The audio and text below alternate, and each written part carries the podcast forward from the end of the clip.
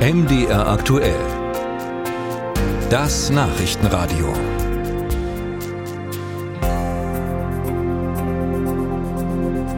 Windräder und Solaranlagen können uns prima mit Energie versorgen, aber halt nur, wenn das Wetter auch passt. Mal knallt die Sonne, mal ist alles voll dunkler Wolken, mal pustet der Wind einen fast um, mal bewegt sich die Luft so gar nicht. Und durch all diese Schwankungen kann es bei den Erneuerbaren zu Spannungsschwankungen im Stromnetz kommen. Die lassen sich aber abmildern und zwar mit, Achtung, Superkondensatoren. Das sind so Spezialspeicher, die überflüssige Energie blitzschnell aufnehmen und auch blitzschnell wieder abgeben können. Problem ist nur, es gibt da nicht so viele Hersteller für. Bei Leipzig entsteht aber gerade eine Fabrik und Ralf Geißler hat sie besucht. Von außen sieht die Fabrik fast fertig aus. Eine dunkel verkleidete Halle am Rand von Markranstädt bei Leipzig. Auf 10.000 Quadratmetern will die Firma Skeleton hier ab Frühjahr Superkondensatoren bauen. Technikvorstand Linus Frohböse hat schon Routine darin zu erklären, was an denen so super sein soll. Ein Superkondensator können Sie in einer Sekunde vollladen und in einer Sekunde entladen und das eine Million Mal. Ja, ohne Probleme. Zum Beispiel werden unsere Speicher in Trams oder auch in Zügen eingesetzt. Das heißt, der Zug bremst, der Superkondensator wird sehr schnell aufgeladen, der Zug beschleunigt wieder, die Energie wird wieder genutzt. Künftig sollen Superkondensatoren helfen, das Stromnetz stabil zu halten. Einen Nachteil haben sie aber doch. Sie können bei gleicher Größe weniger Energie speichern als herkömmliche Akkus. Linus Frohböse zeigt Modelle. Seine Superkondensatoren sehen aus wie schwarze Getränkedosen mit elektrischem Kontakt.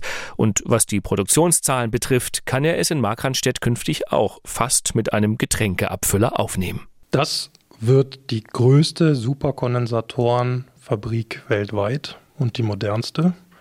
Wir werden dort mit einer ersten Ausbaustufe starten und über 4 Millionen Superkondensatoren im Jahr produzieren können aber noch mehr erweitern, um auch auf 20 oder sogar 30 Millionen zu kommen. Die Firma Skeleton stammt ursprünglich aus Estland und gilt im Bereich der Hochleistungsspeicher in Europa als führend. Im Chemiepark Bitterfeld-Wolfen hat sie bereits eine Pilotanlage gebaut, um neue Technologien zu testen. Es sieht ein bisschen aus wie bei Daniel Düsentrieb. Rohre und Kabel winden sich durch einen Raum, ein Reaktor verwirbelt schwarzes Pulver. Bei dem Pulver handelt es sich um Curved Graphene, einen speziellen Kohlenstoff. Die unregelmäßige Oberflächenstruktur der staubigen Körnchen ist das Entscheidende. Sie könne Kondensatoren leistungsfähiger machen, erzählt Sim Alama.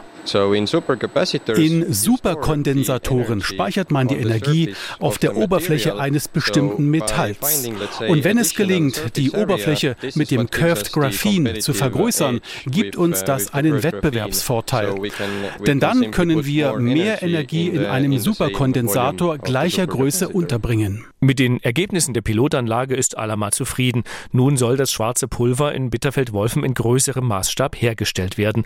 Dafür ist der 30 30-jährige Esther eigens nach Mitteldeutschland gezogen. Uh, die Massenproduktion von Curved Graphene uh, soll im März 2025 uh, beginnen und der wichtigste Kunde für das Material wird unsere Fabrik in Markranstädt sein. In der sächsischen Kleinstadt geht die Produktion zunächst mit herkömmlichen Superkondensatoren los. Die Neuentwicklung soll folgen. Was die Fabrik gemessen an ihrer Größe allerdings wenig bringt, sind Arbeitsplätze. Die Produktion ist weitgehend automatisiert. Für den Schicht Betrieb benötigt Skeleton zunächst nur 220 Beschäftigte.